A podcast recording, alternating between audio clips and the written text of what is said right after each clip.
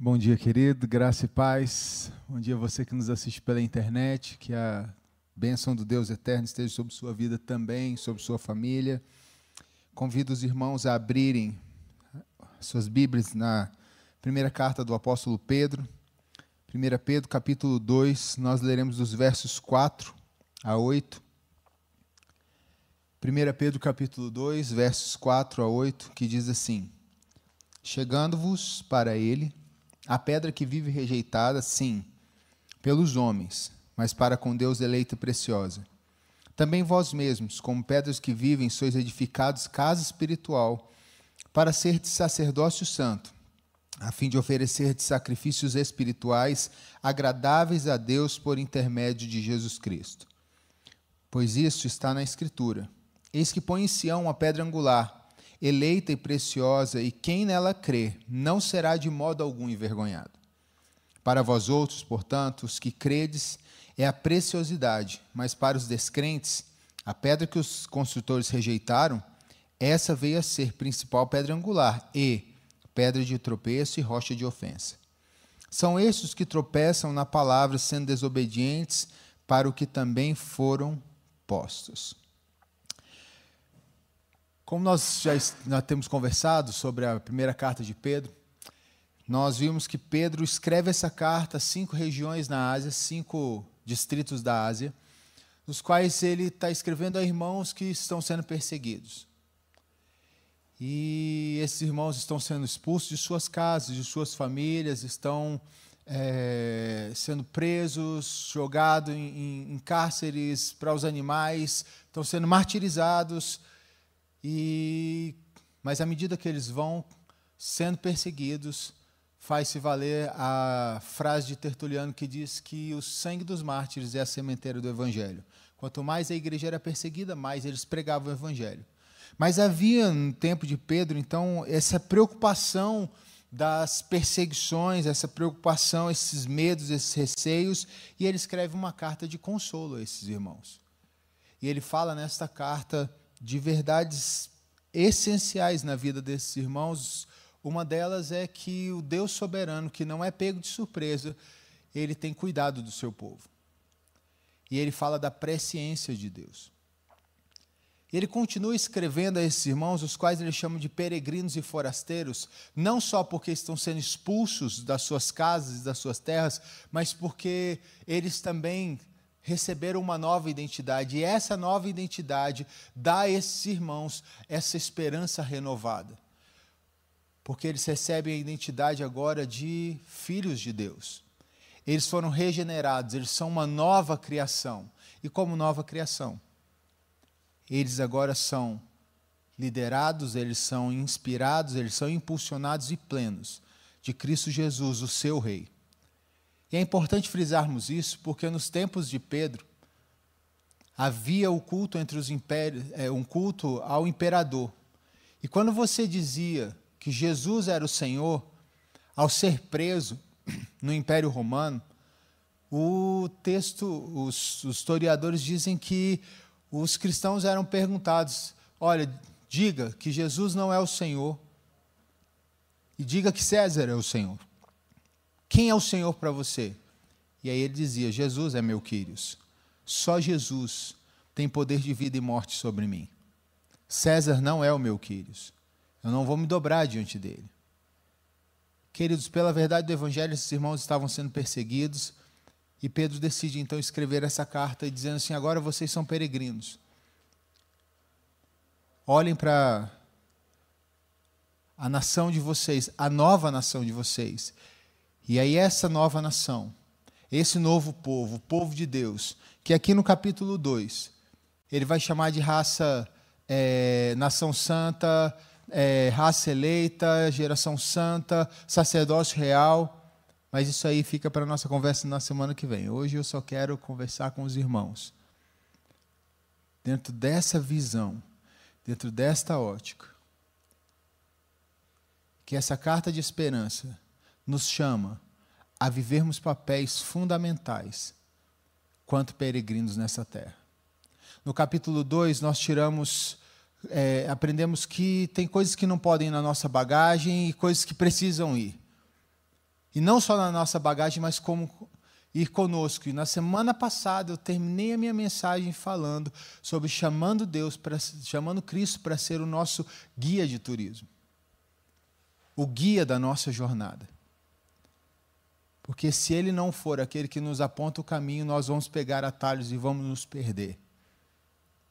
E essa jornada precisa viver, ser vivida, essencialmente embasada em Cristo Jesus. Nessa manhã, queridos, em especial eu quero falar do nosso chamado como peregrinos. E como peregrinos nós temos várias ações e vários chamados. E o primeiro deles, os dois primeiros deles estão nesses versículos que nós lemos de 4 a 8. Nós somos chamados à comunhão e nós somos chamados a adorar ao Senhor. O texto diz, a partir do versículo 4, o primeiro chamado, dizendo: Chegando-vos para ele a pedra que vive, rejeitada sim pelos homens, mas para com Deus eleita e preciosa. Também vós mesmos, como pedras que vivem, sois edificados, casa espiritual para ser de sacerdócio santo, a fim de oferecer de sacrifícios espirituais agradáveis a Deus por intermédio de Jesus Cristo. Nos versos 4 e 5 temos os dois chamados, e no verso que diz é, que nós somos edificados por Ele, que é a pedra viva, Pedro nos chama a vivermos a comunhão dos santos.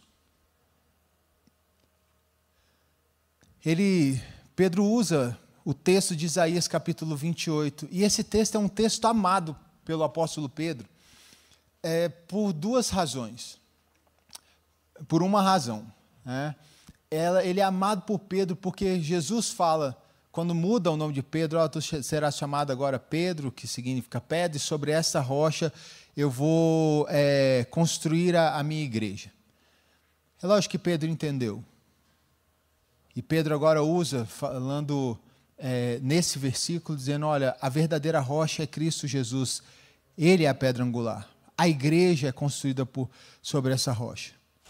Tanto é que nesse próximo a esse texto, Jesus pergunta aos discípulos: "E aí, o que dizem quem, quem eu sou?" Ele, Pedro diz: "Tu és o Cristo, o filho de Deus." Pedro sabe que o seu Messias, que o seu Senhor, ele é a base, ele é a essência, ele é o centro de toda a sua fé, de toda a sua existência, de todo o seu pensamento. E sem Cristo não há cristianismo, como sem Cristo não há igreja. Sem Cristo não há salvação, sem Cristo não há redenção, sem Cristo não há nada, sem Cristo não há vida. E ele usa essa expressão dessa, dessa pedra que foi escolhida por Deus como pedra preciosa, pedra angular, pedra de fundamentação, e ele prega sobre isso em Atos. Ele fala isso aos irmãos é, no livro de Atos, dizendo: Olha, a pedra que vocês rejeitaram, essa pedra veio a ser a pedra preciosa, a pedra de fundamentação. E Jesus Cristo fala disso também quando ele se refere a si mesmo como templo. Olha, esse templo aqui, eu vou quebrar ele e em três dias eu vou reconstruí-lo. Ele está falando de si, do verdadeiro templo, que é Cristo Jesus.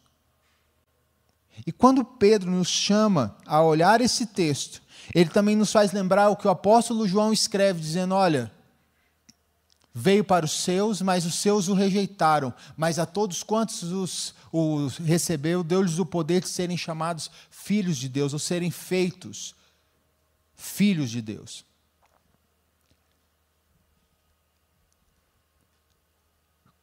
Quando Pedro nos chama a este pensamento, ele nos chama a olhar a Cristo como nossa base, e ele vai dizer o seguinte: agora, vocês foram alicerçados por Ele para serem pedras que vivem e edificação da casa espiritual para ser sacerdócio santo.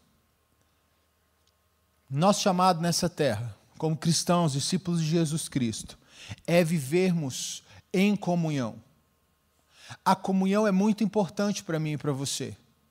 A comunhão é um instrumento de Deus para a cura da sua, do seu povo. A comunhão é um instrumento de Deus para que nós possamos ser aperfeiçoados como cristãos, como discípulos. Conheço muitas pessoas, talvez você seja uma dessas pessoas que tem falado sobre isso. Talvez você que nos assiste pela internet faz parte do grupo dos desigrejados e está assim, com o coração super triste do que você vê muitos evangélicos do Brasil fazendo. Mas eu quero te chamar hoje a diferenciar pessoas, especificamente pessoas ou algum tipo de denominação, e atentar os seus olhos ao corpo de Cristo, ao corpo vivo de Cristo. E eu queria pedir para que você quebrasse alguns tabus hoje. O primeiro deles é o tabu de que a igreja, as instituições só são formadas por pessoas perfeitas. Não, não somos. Pelo menos na nossa comunidade de fé, nós temos, quando analisamos um membro para fazer parte dela, nós não fazemos uma análise curricular. E mesmo se a gente olhasse o currículo, o carimbo final é o carimbo da graça. Porque nós somos firmados na ideia de que a salvação é pela graça, não por obras. Que todos nós estávamos mortos nos nossos delitos e pecados. E que todos nós necessitamos e carecemos da graça de Deus todos os dias. E que sem Cristo Jesus nós estamos fadados e condenados ao fracasso eterno. E eu queria que você parasse de olhar a igreja como se fosse uma instituição que analisasse as pessoas pelo currículo, mas que analisasse as pessoas pelo grau das suas doenças. Como o pecado tem marcado e machucado a vida dessas pessoas e como a graça é o, remédio, é o único remédio para que essas pessoas possam encontrar-se com a vida que está em Cristo Jesus. Talvez você analise a igreja como se fosse o lugar em que as pessoas precisam ser vistas pelo currículo. Não faça isso.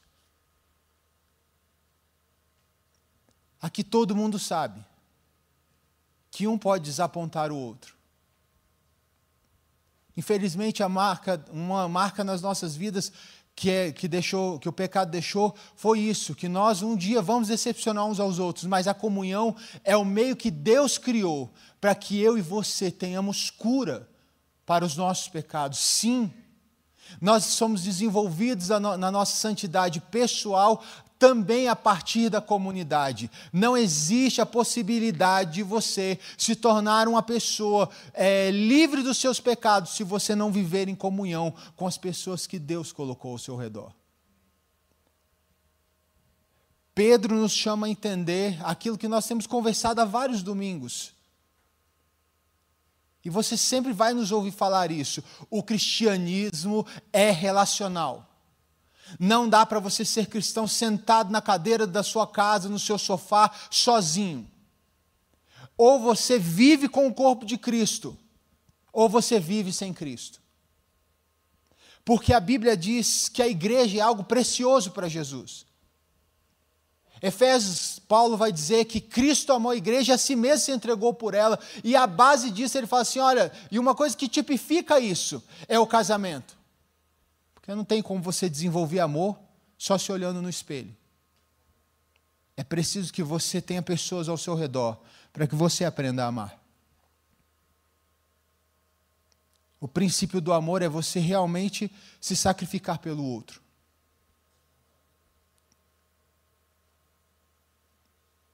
O Deus que é amor vive em comunidade e nos chama a viver em comunidade. Desde o princípio.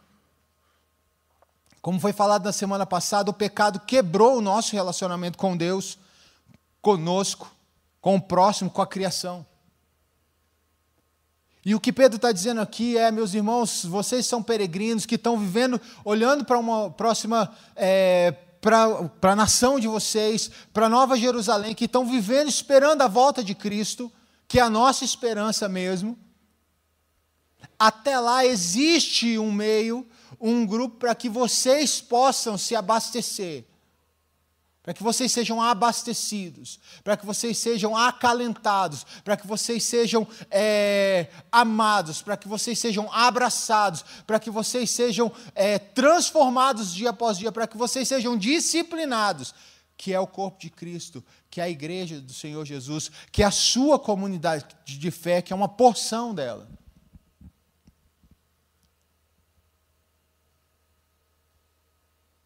Eu sei que você pode estar chateado com fulano, ciclano, alguma teologia dessas aí, ou alguma ação que os que se dizem evangélicos fizeram ou, ou têm feito. Talvez você esteja chateado comigo por alguma coisa que eu falei ou fiz com você. Mas é só no corpo de Cristo que nós vivemos o perdão. Só no corpo de Cristo que nós crescemos e, e dilatamos os nossos corações. Só comunhão com o próximo nos faz ter um coração ampliado, Vitão. Não há possibilidade de você expandir as suas emoções se outra pessoa não estiver do seu lado. Você precisa da sua esposa, dos seus filhos, você precisa dos seus amigos, você precisa dos seus irmãos em Cristo para que as suas emoções, para que os seus sentimentos possam ser lapidados, possam ser ampliados e para que você possa viver os sentimentos de Cristo, como o apóstolo Paulo diz: tende em vós o mesmo sentimento que havia em Cristo Jesus, que, embora sendo Deus, não usurpou ser igual a Deus, mas antes se esvaziou, se fez em forma humana e assumiu a morte, sendo obediente até a morte morte de cruz. A igreja é amada por Cristo. Quando você pensar em falar mal da igreja, lembre-se que o Senhor dela a ama e a si mesmo se entregou por ela. Antes de você pensar mal do corpo de Cristo, lembre-se que Cristo ofereceu a este corpo, a esta igreja maravilhosa, alimento, ele ofereceu capacitações e ele ofereceu também proteção.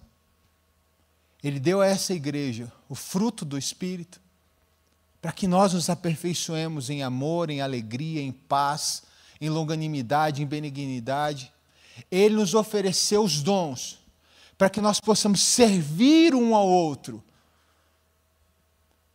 para que o outro seja cada vez mais tocado pela graça de Deus e pela realidade do Cristo que assumiu a cruz por mim e por você. E Ele também nos ofereceu a sua armadura, a proteção, a armadura do Espírito, a palavra, a fé, a salvação, o Evangelho, a verdade, a justiça antes de que você analise, talvez você não está mais querendo entrar dentro de uma igreja. Eu desafio você a entrar sim, mas não nessa perspectiva de quem julgue, quem diz se a igreja é ou não é verdadeira. Porque quem faz isso é o Senhor dela.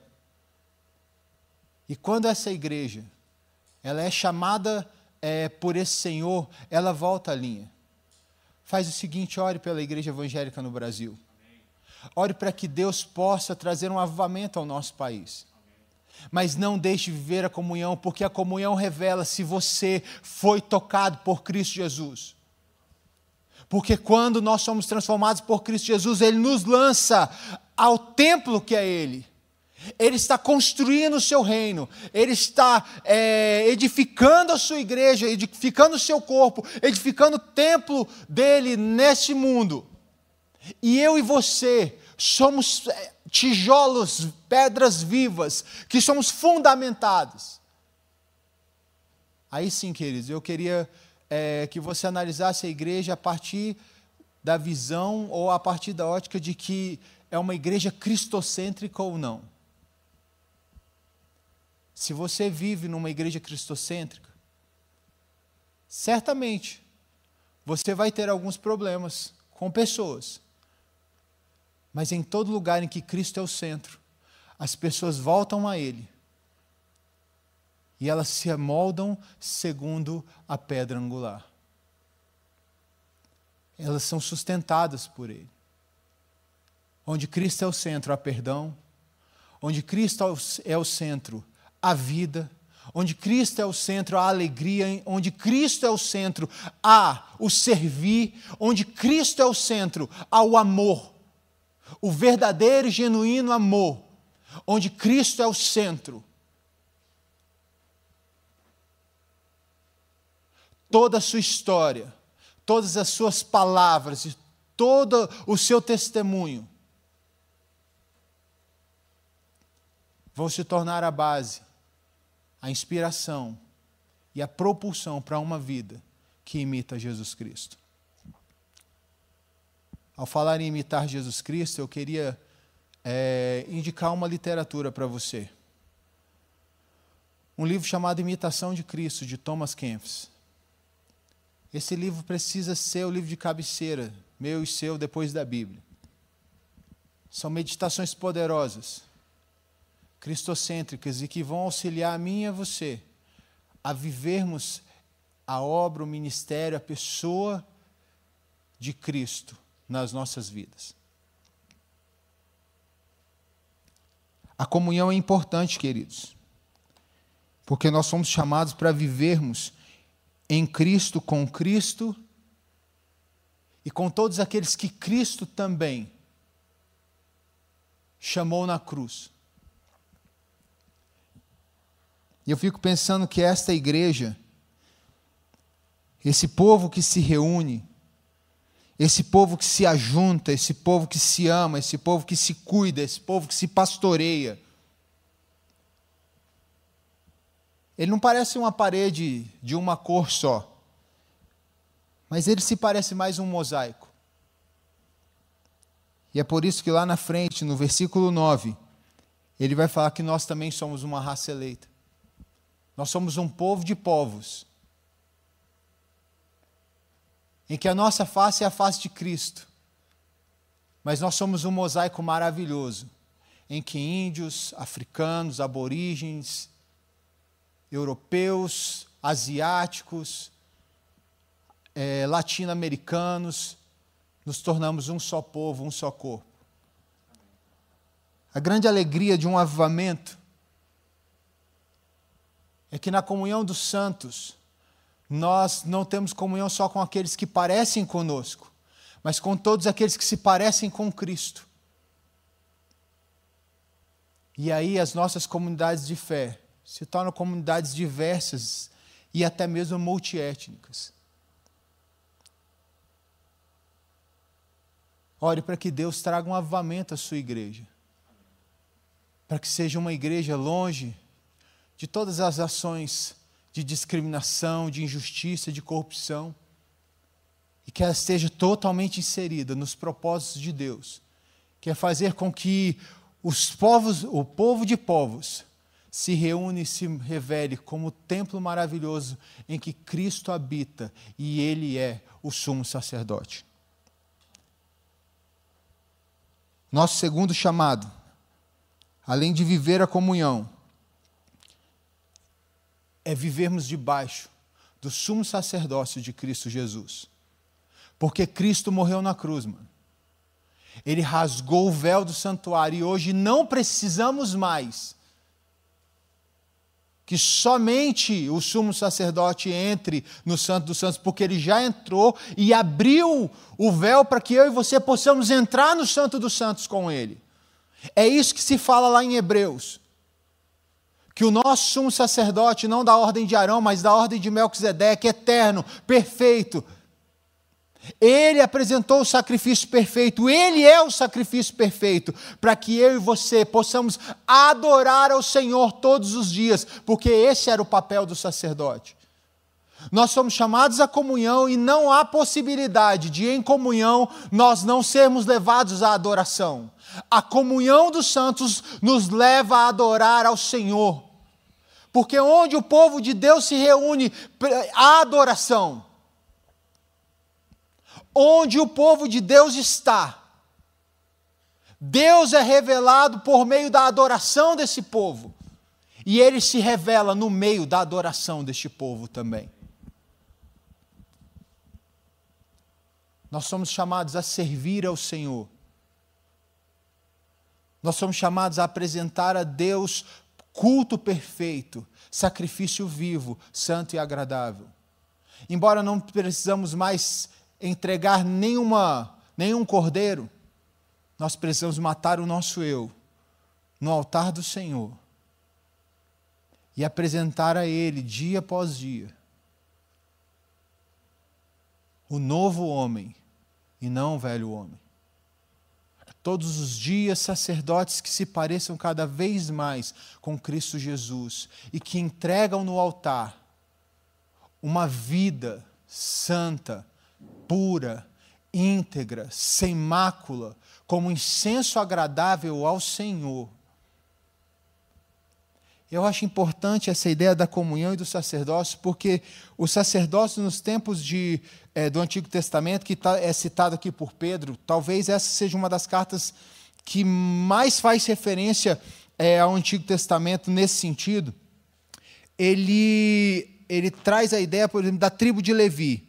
A tribo de Levi foi toda separada para para cuidar do tabernáculo, toda separada para cuidar do ofício ao Senhor e do culto ao Senhor. Porque esse era o papel do sacerdote, levar o povo a adorar ao Senhor. Mas cada um deles tinha uma ação. Uns montavam e desmontavam a tenda, outros só trabalhavam com incenso, outros trabalhavam com, com sacrifício de entrada do tabernáculo, os outros separavam as pessoas, limpavam, faziam, colocavam óleo, e o sumo sacerdote que fazia o sacrifício pelo povo é, em nome de Deus. E todos eles, juntos, viviam a adoração ao Senhor. Eu e você somos chamados a vivermos como engrenagens nessa comunhão. Essas pedras vivas, como engrenagens, que sabem que cada uma das peças que somos nós foi separada para adorar a Deus foi separada para levar pessoas a adorar a Deus. E juntos celebramos a glória do Cordeiro. O ajuntamento de Deus só faz sentido se houver adoração. Mas para que isso aconteça, eu e você precisamos entender que somos esses sacerdotes. Que somos chamados a cultuar e a amar e a buscar a esse Deus e a servi-lo, a dar as nossas vidas por Ele pelas verdades dele, pelos princípios dele, pelos anseios do coração de Deus. Porque, como adoradores, nós aprendemos a amar a Deus e aprendemos a amar as pessoas e os projetos que Deus ama. E não existe um, uma forma mais linda de adoração do que viver o amor.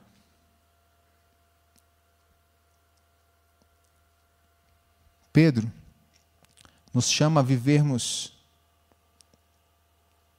uma vida, e não é um domingo de adoração, não é um culto de adoração, é uma vida como adoradores. É uma vida. E uma vida de adoração é revelada na sua família, ela é revelada no seu trabalho, ela é revelada na forma como você é, se debruça diante da palavra, ela é revelada em várias áreas da nossa história. E por fim, ela é revelada aqui, quando esse povo se ajunta para dizer a Deus: O Senhor é o Deus da minha, do meu primeiro dia, mas o Senhor também é o, é o Deus do meu sétimo dia, do meu Shabat. E essa vida de adoração é uma vida disposta a cultuar ao Senhor. Sabe por quê? Porque a nós foi dada a alegria de sermos chamados filhos de Deus. Porque essa pedra, ela é pedra de graça e de construção, mas ela também é uma pedra de destruição e de tropeço para aqueles que a desprezaram. E há uma revelação da graça aqui. Porque não foi por meu mérito, não foi porque eu desejei, mas foi porque Cristo decidiu se mostrar a mim como pedra angular e escrever o meu nome no livro da vida, é que eu não tropecei nessa pedra. Se você está aqui nessa manhã entende que você é um peregrino, se você que nos ouve, eu quero finalizar dizendo: ame a igreja do Senhor, porque se você não amar a igreja do Senhor, você não vai aprender a amar o Senhor da igreja. Ame o Senhor da igreja, porque se você não amá-lo, você não vai conseguir amar a igreja do Senhor. Segundo, adore ao Senhor, porque você foi chamado das trevas para a luz. Adore ao Senhor, porque a graça de Deus foi revelada para você. E nessa manhã, você que nos ouve e não sabia de nada disso ainda e entendeu a mensagem, lembre-se desse texto não rejeite. Ouça a voz do Espírito. E não rejeite o que o Espírito tem falado ao seu coração. Porque essa pedra, que se apresenta como pedra de graça para você nesta manhã, pode se tornar para você a pedra da sua acusação. E esse texto me chama e te chama a vivermos sobre o fundamento de Cristo Jesus.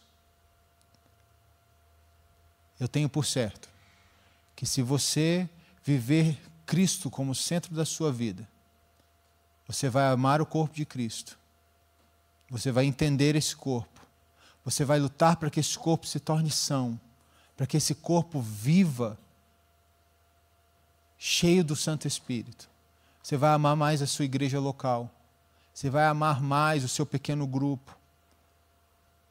E você certamente, além da comunhão, vai viver uma vida de um adorador para transformar a história do mundo em que nós vivemos.